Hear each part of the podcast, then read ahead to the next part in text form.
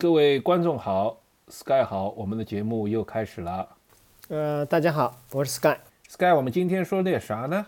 呃，上一期节目我们讨论了一下这个帽子，但是比较遗憾，我看了一下这个播放量，这个不是很高啊，所以我们今天要不讨论一下鞋子？你就说鞋子了，那个帽子嘛，我觉得也不是一个特别必须的装备，但是呢，也很多人会需要。说感兴趣也可以说不感兴趣也可以，其实当然了，那个你说没太多人听也也很合理的。但是我觉得鞋子当然每个人都穿，但是我觉得其啊实帽子那篇我们讲的还是比较比较细致和专业的，所以今天我们做一个尝试啊，就是随便聊聊鞋子，但是呢，我们今天只聚焦一个品牌，就是耐克。好的呀，耐克。呃，我知道你是对于耐克是比较忠实的用户了，对吧？你基本上所有鞋子都是耐克，你不像我，除了阿迪我几乎没有以外，其他品牌的鞋子我都是都是鞋柜总会有一双。我有 New Balance 的，我有 Hoka 的，我有 Essex 的，我有甚至还有几双国国产跑鞋。呃，当然我在耐克就没有你那么专业了。那么，要么你先来讲讲吧。呃，我在最早的几期节目当中，我也专门介绍了关于为什么我们会选，我会选择耐克，啊，主要还是因为耐克这几年它整个的跑鞋，啊，从它的碳板跑鞋出来以后，整个的跑鞋的呃这个，我觉得从设计啊，还包括它的功能属性啊，包括时尚性属性啊，都是非常好的。那尤其是 Next 系列出来以后，然后又有阿尔法系列出来，那其实这几代新的。这个耐克的跑鞋我都有用，但是其实买到后来的话，从这个经济上和这个呃这个日常使用上，我现在穿的比较多的啊、呃，主要其实耐克就是两款鞋。以前的话就是你推荐飞马比较多，一会儿我们可以稍微聊一下飞马系列。那其实我个人呃比较推荐耐克的这个叫呃 Zoom Fly 系列。我最近在穿 Zoom Fly 五。啊，用于我日常的这个训练，这个包括了一些放松跑，啊，包括周末的长距离，甚至包括这个周中的这个间歇跑，我觉得这双鞋都可以完全的驾驭。那从基本上六分配，甚至到四三零或者四二零，鞋给予很好的这种支撑和这个反馈。然后 Zoom Fly 五是最新的呃这个一款啊。它的鞋面设计其实比之前几代会更好，之前几代看上去有点憨憨的感觉，包括面料的话，我觉得有点有点闷。那也可能是因为现在是冬季啊，就现在穿这款 Zoom Fly 五的话，可能不会感觉到特别闷，但是整体的鞋的这个稳定性，呃，包括它给的雨的这种反馈，呃，非常不错，这是我非常推荐大家去购买的。那还有一个很重要原因，其实这个鞋不贵啊。你说？你说巧不巧？我今天正好穿了一双 Zoom Fly 去跑了，跑了今天的跑了今天的课程。嗯。但是我应该是 Zoom Fly 四了，是比你上一代。呃，你身体感觉怎么样？对这双鞋？这双鞋其实我是真的是也是蛮喜欢的。Zoom Fly Zoom Fly 如果我记忆没错的话，Zoom Fly 里面是有一块尼龙板，它属于低配版的。Next Percent，就是说，因因为 Next Percent 这个系列就是碳板系列，它本身比较贵，然后日常训练穿起来呢，经济性不好，这贵嘛，就是不舍得穿。那么对于那对你要熟悉，但你要熟悉碳板这个这种脚感，要所以有一板的这种感觉。那么耐克呢，好像就生产了这块这款 Zoom Fly，它便宜一些，然后里面也有块板，让你熟悉熟悉这种脚感。那么。对于，尤其是对于对一是一是训练用鞋，二嘛是对于配速没有那么高的人，所以他他用这个 Zoom Fly，我的理解是这样的。呃，我也感觉差不多，因为这个鞋的话，它本身啊，就是像你说的，它里面有块板，但是其实我不知道这个到底塑料板还是什么板，那但是它肯定不是碳板。另外，它的鞋底的宽度呢会比较比较宽，所以说为什么我刚刚说是有点憨憨的感觉，可能跟它鞋底宽度有点关系。但是呢，它的确在你跑步的过程当中，给你一种一种熟悉的这种推进的感觉。但是我不知道怎么搞的，就是这个鞋的鞋底的呃耐磨性啊，我觉得不是特别好，就是它耐磨性不是特别好。这点我觉得国它是在那个它在前掌有做了大底的耐磨层，它在后半块是我记我的那双，我是我是应该是你上一代，我 Zoom Fly 四，嗯那个它后跟这边是没有专门做耐磨的大底的，所以直接就只有磨了。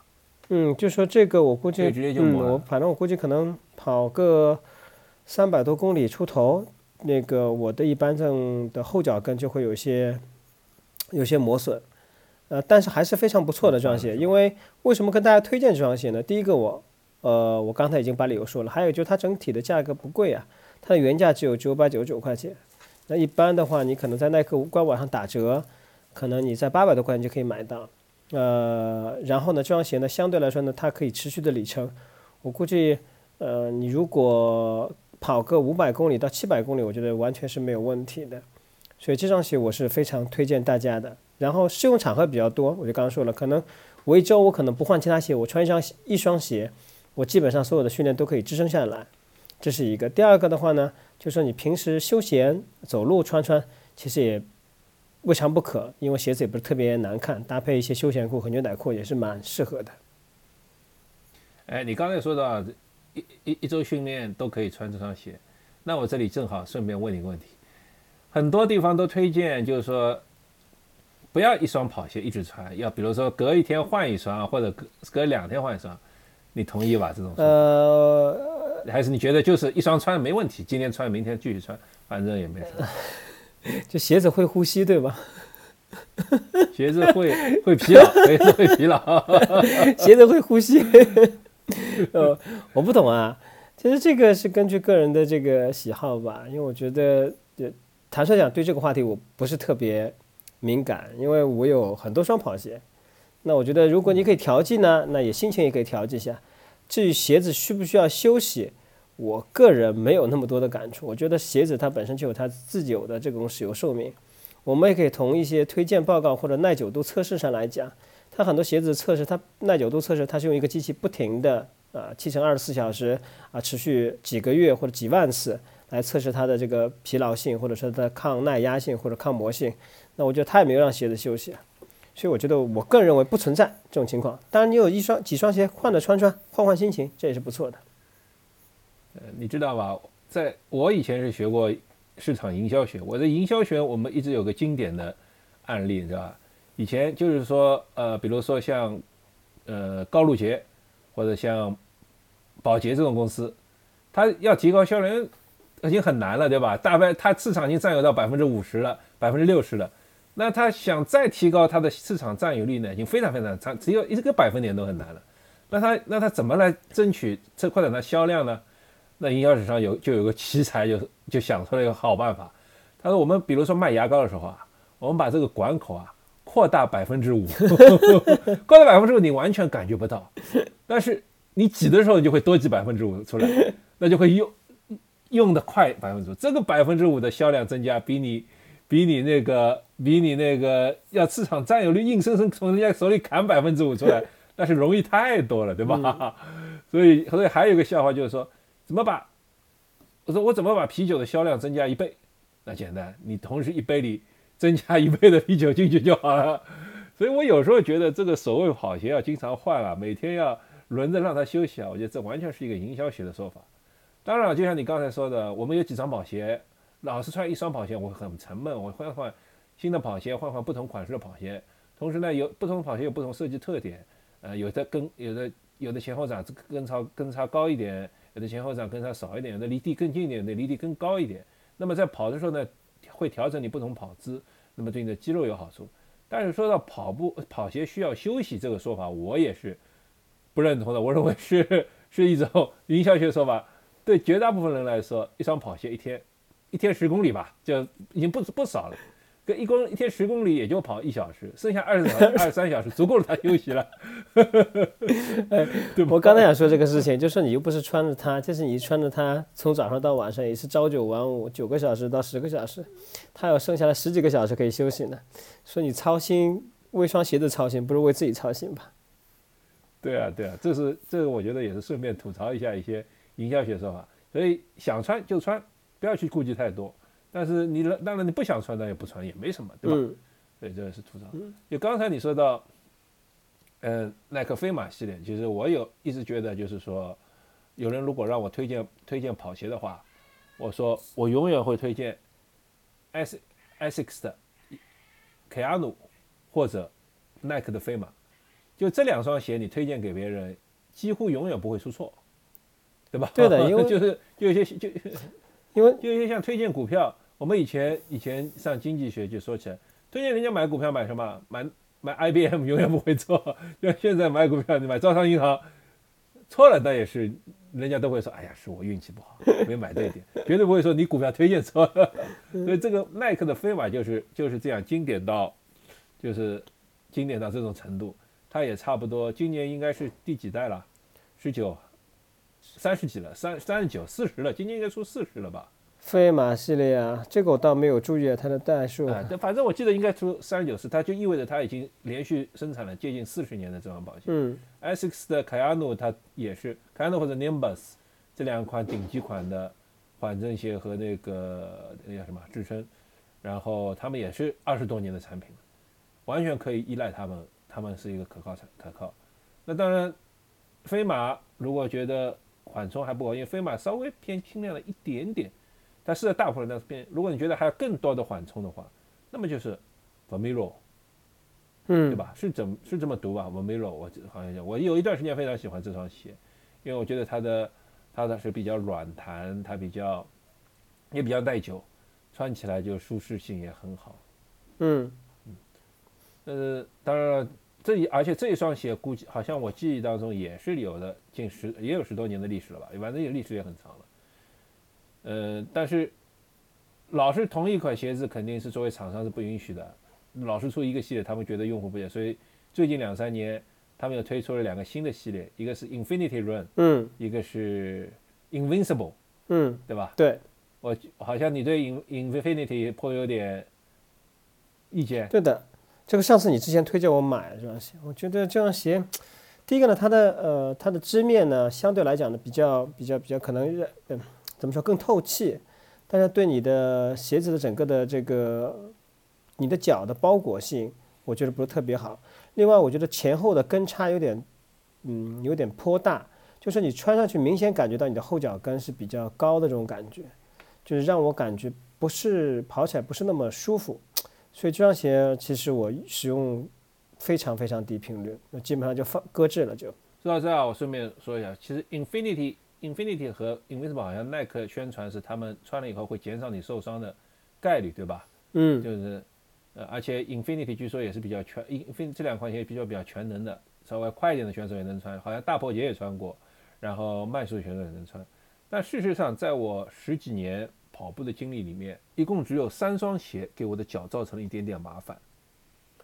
一双呢是有一双是 New Balance 的，那双 New Balance 我觉得不怪它，就是我穿完是我在 Ironman 大铁比赛里面跑步段穿的，那双 New Balance 我觉得不是很怪它，因为什么呢？因为那天因为 Ironman 嘛，先游泳再骑车，我当我已经十几个小时运动好以后，这脚明显大了，脚明显大，我当时是没有预料到的，我按照日常尺码去买的它，所以到最后跑步的时候我非常挤脚，因为脚真的变大。嗯然后这个这次跑完以后，那个是我有黑指甲。第二双给我造成麻烦的是，是其实是阿迪达斯的那个 Boost，人家都说阿迪达斯 Boost 有那个踩屎感嘛，嗯对吧？好，特别软，特别软。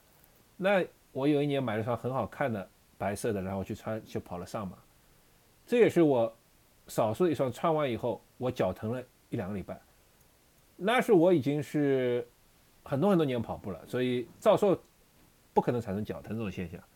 但是我估计就是因为它太软了，缺乏支持性、支撑性，就像有点类似你踩在那个海海绵上或者这种软的那你自然而然的为了保持你的平衡和推进，你会花更多的力气，然后再用到的肌肉更多嘛，嗯对吧？在这种软的表面上，所以我估计就是因为它软太软，所以给我的脚让我疼了一两个礼拜。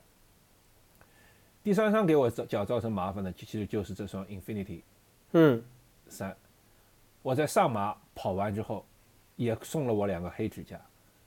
这个几乎，但是我也是很奇怪，因为像 Infinity 这双鞋，我在穿上马跑之前，我已经跑了一百多公里了，之前都还好，嗯这也有点不好的地方，我待会儿再说。这照说已经是非常非常熟悉的一双鞋了，但不知道为什么在上马就给我黑指甲，这个就是跑，说明他跑的时间长了以后还是对我造成困难。所以我觉得这双鞋设计至少对我，我同意你，对我来说可能不是很适合。那第二个我也觉得有一点比较不是太让我舒服的地方，那当然也不是说不行啊，就是它会有一点点顶我的足弓，我的足弓是一般来说正常的。但耐克里面就两款鞋会有一点顶顶我足弓，一双就是说 Infinity，它总归好像把我足弓撑起来这种感觉，不是说那种支撑性的那种撑起来，就是顶上去那种感觉。第二双，第二另一双那个现在就是 Next，应该不叫 Next 了吧，这叫 Next Percent 吧？嗯，不是，就是上一代的那个 Percent 二，嗯，现在不是出 Percent 三嘛，就是上一代的 Percent 二。我本来想买的，买了以后我也是也是这样顶着我足弓，所以我就把它退了。所以说刚刚说了，就是说，呃，你说到就是说这种呃脚感啊，你刚其实形容就踩上去比较软，还有人呢形容就是说形容某一个品牌的在这种踩下去这种踩屎感啊，包括阿迪达斯那个前几年的时候比较好的原因就是说它出了一个新的材质，呃，那大家呢觉得这个材质呢，呃，这个脚感特别好。但其实这个材质，我个人认为应该不属于很轻的那种材质，就是我也买了蛮蛮多双去穿的，我觉得不属于那种很轻的材质。在这里我们俩希望跟你讨一讨论一个问题啊，就是你觉得什么样的鞋子给你的这种反馈感是你更容易接受的？哦，这个问题提得很好，我其实经常也在想这个问题的。呃，你知道我最早期的时候，我们最早期的时候我是赤足跑鞋嘛，对吧？所以那时候我很偏爱那种薄底的，然后路面反馈感好的，比如说那时候我会穿，呃，那种赤足跑鞋。那非赤足跑鞋里呢，我会特别喜欢，现在索索康尼的现 Kingvara，现在叫精华吧，对吧？它是它现在说十十四代，那我大概在五六年前我穿过它一款，那种它也那时候是也是薄底跑鞋，前后跟差很很。很很前后跟差是四毫米，那种就是前后跟差少小的跑鞋，我会觉得那种跑鞋很好，给薄底跑鞋会给我更好的路感。那后来呢？但是后来就是说你也知道嘛，呃，现在大大家都流行那种厚底跑鞋。对。那厚底跑鞋呢？我觉得就分成两个流派，一种是弹，但是偏软弹，就是给你，我不知道怎么形容，就是说。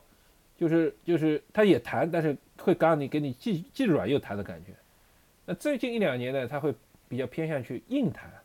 我不知道，就是它也弹的时候呢，也会给你一种更有那种觉得脚底下也蛮硬的这种。这个我觉得比较叫我呃，如果我最近穿的鞋的话，我就觉得像 Hoka 奥尼奥尼的那个 Rincon 三就是偏这种这种这种这种想这种鞋的。其实 Essex 也是，Essex 那个 Nova Blast 一，它是偏软弹的。v v 刚才说的 Nike Vomero 也是偏软弹的。那个，但是现现在我觉得感觉今年跑鞋逐渐朝朝硬弹硬弹的方向发展，会会让你更好的反反馈，给你更好反馈。所以你如果说的话，其实我对各种跑鞋的那个差别不是太大，但是我其实更偏向于喜好喜好是就是。反馈更好的就是硬弹一点，嗯，我或者就是薄一点一点点的。我这样理解啊，就是其实你会喜欢那种路感比较好的，就是给你就像就像呃这个怎么说呢？就是你可以用这双鞋反馈到你的脚上，你可以感受到路面给你带来的这种感受。呃，从我个人角度来讲，我这点跟你是基本上相似的，就我不太喜欢那种泄力感特别强的那种跑鞋。我就不喜欢踩上去很软，然后没有给你要要要需要很大的这个所谓的行程，就踩下去可能要过一段时间，这个感受才会传给你。我希望可能踩下去马上它就可以反馈到路面的相关的这个呃信息啊给你，呃这是我个人的这个喜好。那同时呢，我们刚刚提到了，比方说我们在路跑的时候，呃训练的时候，不仅包括你要在马路上去跑。那其实可能我们有条件的还会到我这个塑胶跑道上去跑。那每个城市或者每个活动中心会有一些塑胶跑道。那其实塑胶跑道的话，呃，我在上面穿的鞋子跟平时路跑的鞋子不是不太一样的。就在路跑的时候，我可能会选择刚刚说的 Zoom Fly 系列或者飞马系列，呃，甚至比方说我长距离会选择一些 Alpha 和 Next 的系列。但是我在塑胶跑道上，我一般不会选择这种鞋，我会选择那种。呃更加薄底的，就是基本上没有缓震的这种啊竞速鞋，有薄底的竞速鞋进行间歇跑。因为这样子的话呢，我个人认为啊，我不知道，呃，也当然希望榜大的这个听友，我们大家一起来沟通一下这个问题。因为我是这样感觉的，就是说，本身塑胶跑道它就提供了一个缓震的功能，这是第一个。第二个的话呢，呃，薄底的鞋在塑料道跑道上给你的这种反馈感或刺激感会更加明显。第三个，尤其过弯道的时候，就当你到达一定，就你比较快速的过弯道的时候，薄底的跑鞋会给你更好的这种抓地力感。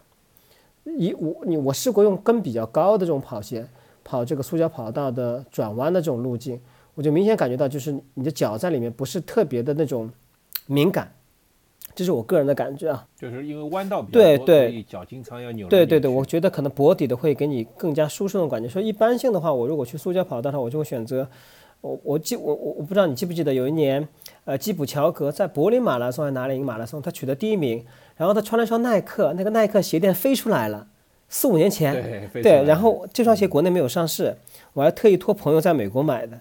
但是其实这双鞋我穿我穿的非常非常少，那它就是一个很典型的，没有碳板，也没有任何的这种很很很高科技的东西，呃，但是那鞋子非常非常轻便，所以我一般只在这个这个去塑胶跑道的时候啊会穿着一下，但是整体的反馈效果是非常好的。不过耐克的鞋嘛，反正经典的系列就那么几款，对吧？嗯，就差不多就是这些。那你，那你，我是因为速度没到，所以，所以也没有特别去买。虽然我有，但没特别穿过。那你要不要评价一下它的顶端的那些碳板系列呢？呃，碳板系列的话，嗯，我个人认为啊，这这个目前来讲还是行业的翘楚啊。虽然我没有穿过阿迪达斯的顶级的碳板，我也没有穿过 S 克斯的，但是我们大家可以看啊，整个的就说呃破纪录的也好啊，或者拿这次上马的也好啊，这个比方说破三的选手，他穿的整个品牌的鞋子，那耐克应该是赚了第二席和第三席吧啊。那其实它主要两款鞋，一个是 Next 系列，还有一个是阿尔法系列。啊、这两个款系列我都有穿过。我个人是偏向喜欢 Next 系列。呃，因为 Next 系列的话，就说第一个就是我比较强调脚感，就是它跑步的时候给你的反馈性会更好，这第一个。第二个 Next 系列的话呢，我觉得鞋子整体还是比较轻盈的，呃，这种感觉。阿尔法系列，我个人认为我的能力驾驭不了，就是我如果跑个半马，我觉得还 OK。但如果说你让我跑更长的，可能持续一个比较快速的配速，跑更长的距离，我觉得我我我现在目前驾驭不了这双鞋。就说它给你，就你穿这双鞋以后，它给你的反馈是远远高于 Next 给你的反馈的，就触碰地面给你那种反馈感。但是因为我的能力的限制，所以你到了可能超过了我自己可以去驾驭的速度，或者说我配不上这个速度的时候，呃，反而变成一种累赘了，就你会非常累穿这双鞋。而且阿尔法系列整体还是比较偏重的，鞋底比较厚，所以我个人的话，如果跑半马，那我可能会呃试着穿一些阿尔法系列。但如果全马的话，呃，以我目前的这种能力，我觉得还是 Next 比较适合我。但是我一直觉得啊，我是有嗯 next percent next percent 一的一代一代的，就是再就现在二代的再上一代。然后我也试过之前的那个那些那个 four percent 之类的，我总觉得它的鞋型设计很奇怪的，你有发现吗？嗯，就它的两双鞋总好像弯的特别厉害，哎，对对对，就是看上去是很弯的特别厉害。你的脚伸进你我们一般脚是直的嘛，对吧？嗯最多有一点点弯，就有点铲型的。我们亚洲人的脚大部分是铲型的，然后伸进去，我总觉得这个脚这个鞋子朝里哦勾进来，哎对，所以让我很心理上很不舒服，所以我就也就很少穿它。其实我也不根本本来不在意它贵啊，或者它这个碳板要什么什么成绩啊什么，但是我就是因为总觉得让我这个穿起来觉得有点心理上有点不舒服，所以我就很少穿。我不知道为什么它要这么设计，它不是设计成弯的，这脚不是直的吗？所以，所以我觉得，呃，让我总会很纠结，因为因为我穿上去的话，脚就顶很顶到边上了，所以我觉得穿穿长了，我可能会会不太能接受这个这个这个这个鞋。对 Next 系列的话，你的尺码要要要比较合适的要去，就是你的尺码要特别注意，最好到实体店去试穿一下。就刚刚你说的，就是它的鞋造型可能有点内扣的这种造型。呃，另外的话，这鞋呢，其实呃也不便宜啦，完最关键的其实不便宜倒也算了，它的使用寿命非常短，它基本上三百五十公里到四百公里就结束了，就它整个的这种嗯这种就使用寿命到头了啊，就三百五十公里到四百公里。当你说能，既然能不能穿，其实能穿，但是它已经不是它的这个呃效能最顶峰的这个时候了。但是 Next 的确是非常棒的一款鞋，如果你可以完全的驾驭它。我一开始之前尺码没有选对，就跟你可能碰到情况是一样啊，就是我觉得后跟不跟，你就不跟脚，呃不跟脚，我估计可能是我尺码选错了，所以我基本上选四十二点五的这个尺码，那然后你鞋带要扎好了以后呢，还是呃非常不错的。那最关键最关键，这双鞋其实呃现在我看网上有打折啦，一千块钱出头。它原价的话一千五百九十九，那如果一千五百九十九对应三百五十公里到四百公里的这种呃里程数的话，还是比较偏贵的。但鞋子是非常不错的一双鞋子。哦，你说到不跟脚，我忽然想起一件事情来，我顺便也要今天的吐槽那么吐了，吐槽二号了。那个像耐今年耐耐克在还有用很大力度在推广它的 Invincible 三嘛，对吧？我本来其实是很早就决心想去买这双鞋的，，Invincible 都大家的评论都蛮不错。我只有几乎就是说像小红书或者什么地方那种 KOL 都去穿过，然后都很多都给很多人都给他很不错评价。我只有在一篇到两篇，可能就一篇里面看到有一个博主评论他，说他不跟脚，其他都是一片赞美之词啊。有时候这鞋怎么怎么好，怎么怎么好，就一个不跟脚。那就这一篇提醒了我，给了我一些警惕。在前一段时间，我趁着他上市，我到去店里试一试，我发现我也发现不跟脚，就是他跑动起来这个后跟朝下掉。嗯，那我觉得这个这个我就让我引起了一些些反感，就是说那些博主们都在干嘛？难道这个世界上只有我和这么另一个这么两个人才不跟脚吗？才会掉脚跟吗？然后其他博主们的脚都这么适合 Nike，都是都都。都都那么好吗？就没有一点缺点吗？这个不可能存在。嗯，其实，在做这期节目之前，我前段时间就是听了一些这个呃这个这个这个播客，然后他们有一个有一期节目，可能索康尼赞助的，然后几个这个博主就说来讨论鞋子，那他们就讨论到说一年他们会穿多少双鞋，那他们可能自己一年可能买两三双鞋，然后整个一年穿下可能穿十几双或二十双鞋，就是品牌商赞助的。然后我听了一下，他们大致可能测的里程的话，我估计可能穿一百五十公里会就算长的了，一般可能会跑五十公里到七十公里啊，去测一双鞋去。嗯，就我我首先不能讨论这种严谨性和不严谨性啊，但我觉得嗯，继续回到你刚才的问题，呃，可能只是为了穿，只是为了出篇报道而已。你说到五十公里，我觉得都已经算是负责的了，有很多像以前爱燃烧或者像很多一些。公众号评测鞋子的话，就出去操场上跑两圈就回来写文章评测了。这种这种我看到都很多的，又怎么样呢？那所以说到这种这种这种这种，我我自己也在也在那个小小呃不是也在 B 站上以前做过跑鞋评测，我一般都会评测两次，就是穿上脚评测一次，一百公里以后评测一次。后来因为这样太累了，太复杂了，而且产出也很低，所以我也很少更新了。因为毕竟一双跑鞋。要这样跑跑跑，没有品牌品牌商给你送鞋，你自己这样跑跑跑，你能一年能穿多少跑鞋啊？我我跑我一年也算跑的不算少，就是一千五两千公里两千公里这普通跑者的水平嘛。那么我一年能穿几双鞋？这样穿下来，我一年可能可能就穿个三四双鞋，四双 就五双。或者或者我奢侈一点，六双七双了不起了，我一年就出十五个视频，那谁还看你啊，对吧？根本啊，那些那些跑鞋博主，那些博主们，我看起来，哇塞，一周一篇，两周一篇，动不动都是一个跑鞋怎么怎么好，怎么怎么怎么好，我是很怀疑他们怎么怎么评测下来那么多的，对吧？怎么怎么好，怎么怎么好，对吧？对吧？就像说，所以说到这，我真是真是觉得某些跑品牌，比如说像手康尼这种。我们几乎没有看到网上有任何一个人说过他任何一个坏话，但实际上，比如说他他最现很很流行的那个胜利二十，我去我去，我曾经在美国的网站博主上我看过这篇，就是关于胜利的系列，一般公认就是胜利它缓冲是蛮好的，但它的鞋面实在太厚了，没法在长时间穿，尤其是天气稍微一热就就没法穿了。我发现国内几乎没有人提到过这一点。我自己特他跑到店里去试了一下，我一上脚我就感觉到这个鞋子。如果我秋天我可能会买，至少我能穿一个冬天。现在春天了，我没法，我我肯定不会买。夏天绝对没法穿。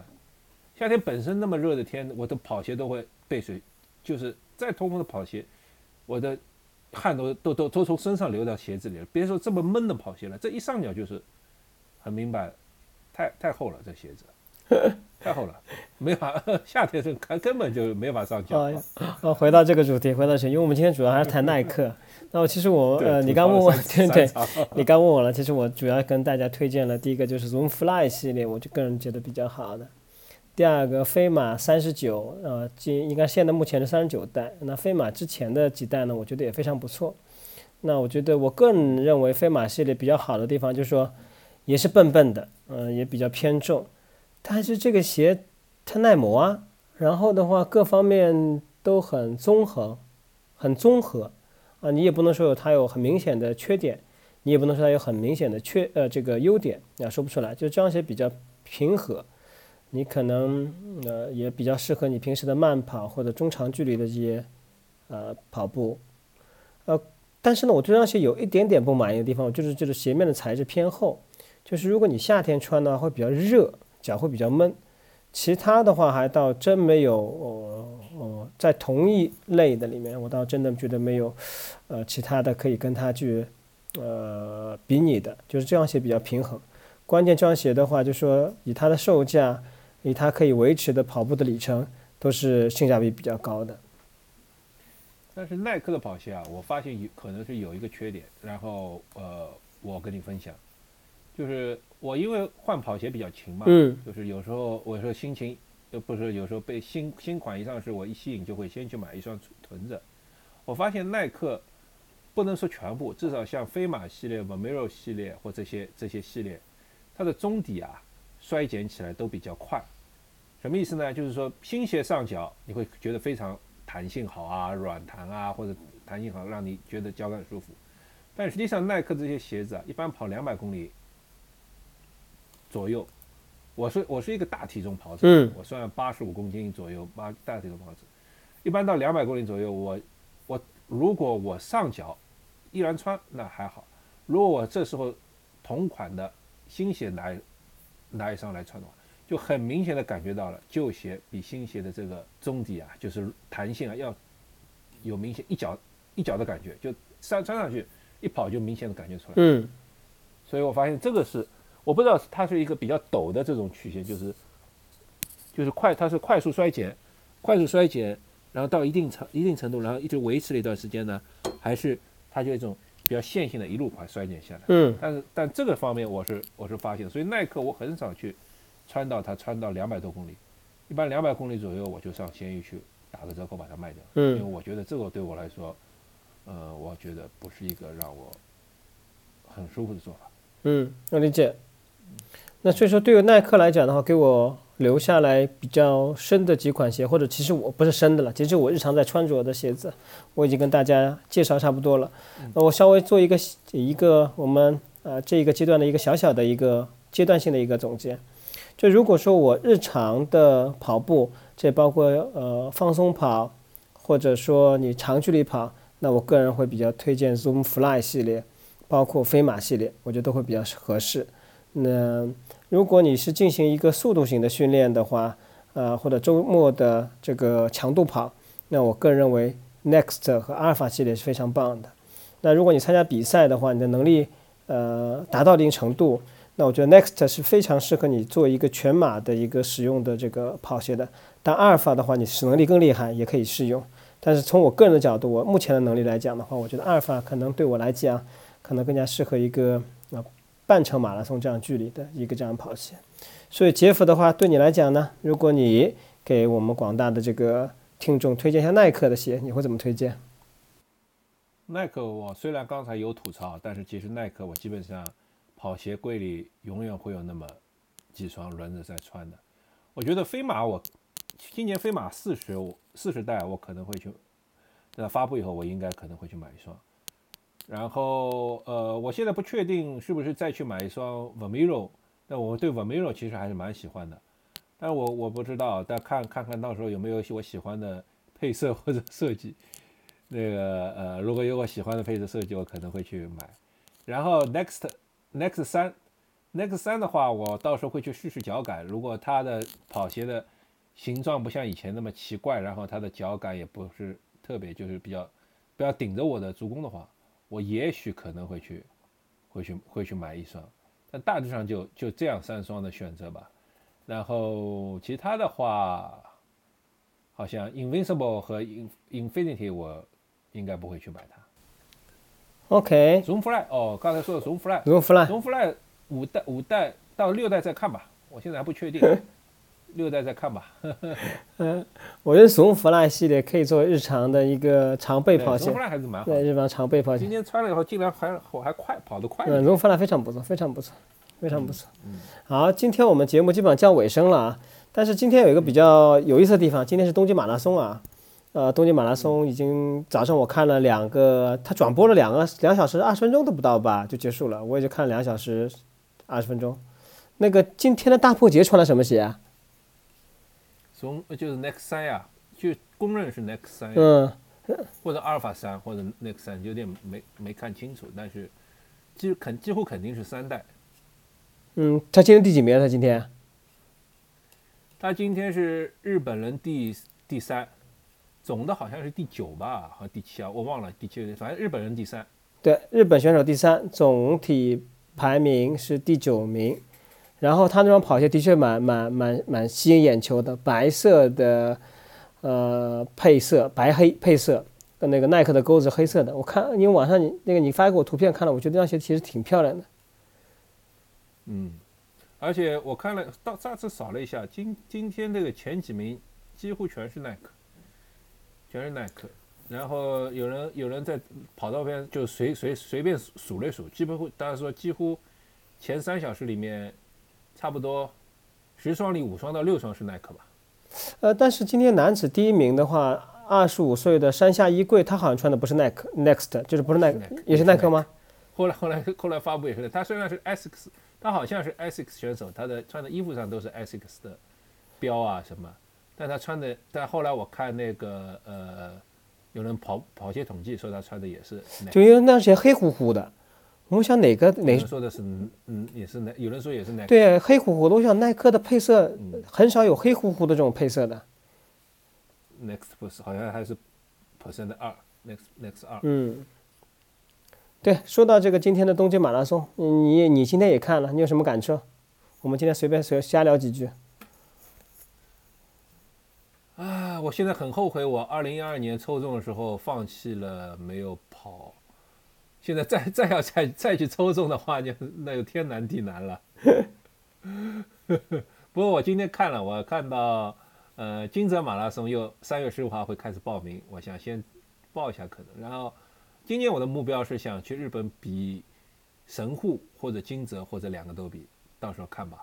神户应该是抽要抽签的，我不确定，今年规则没空发布，所以我也不知道。呃，金泽是因为上次去去跑的时候正好碰上台风袭击日本，嗯，结果道路积水，那我就退缩了。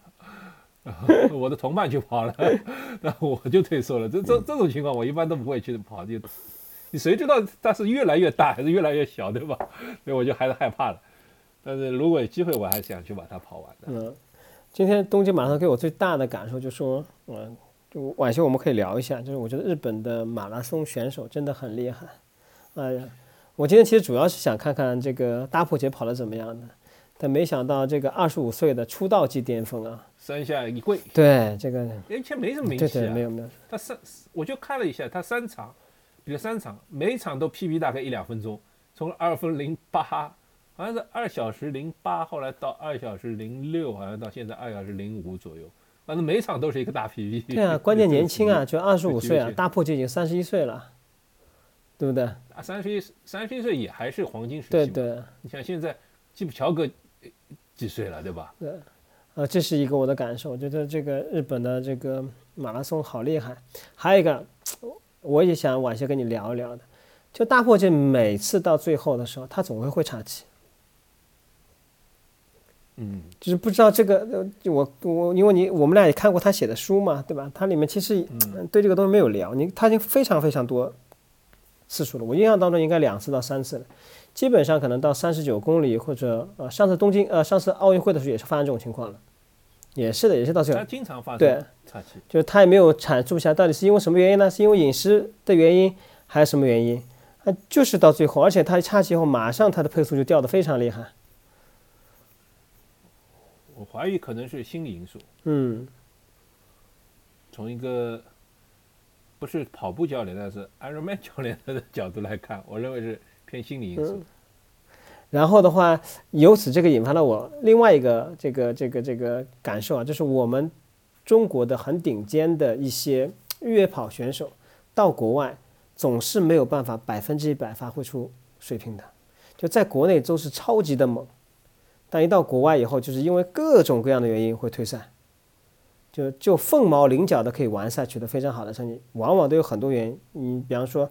呃，最近的一场比赛，我记得好像也是在九十公里还八十公里退赛了吧？我我我经常会关注一下他在抖音上发的一些视频啊，在国内是非常努力，在云南，但到国外以后可能会各种各样的因素就导致了啊这么努力的训练结果，最后八十公里九十公里退赛了，这个也让我非常非常想不通。这个应该是综合性的因素，我们找个时间专门聊聊对呗。对今天时间也蛮久了，就不不多说了。，OK，而且我们今天说的是跑鞋，不说不说那些东西。可以，后半段你晚些可以把它裁剪掉。呃，不用裁剪就留着。为什么？我们随便也感慨感慨，没什么关系。嗯，那个好，今天我们就先这样，好？谢谢各位听众。然后。如果大家有问题的话，给我们留言，然后也可以发呃信息给我们邮箱，那欢迎您一起加入讨论，谢谢。嗯，再见嗯。，再见。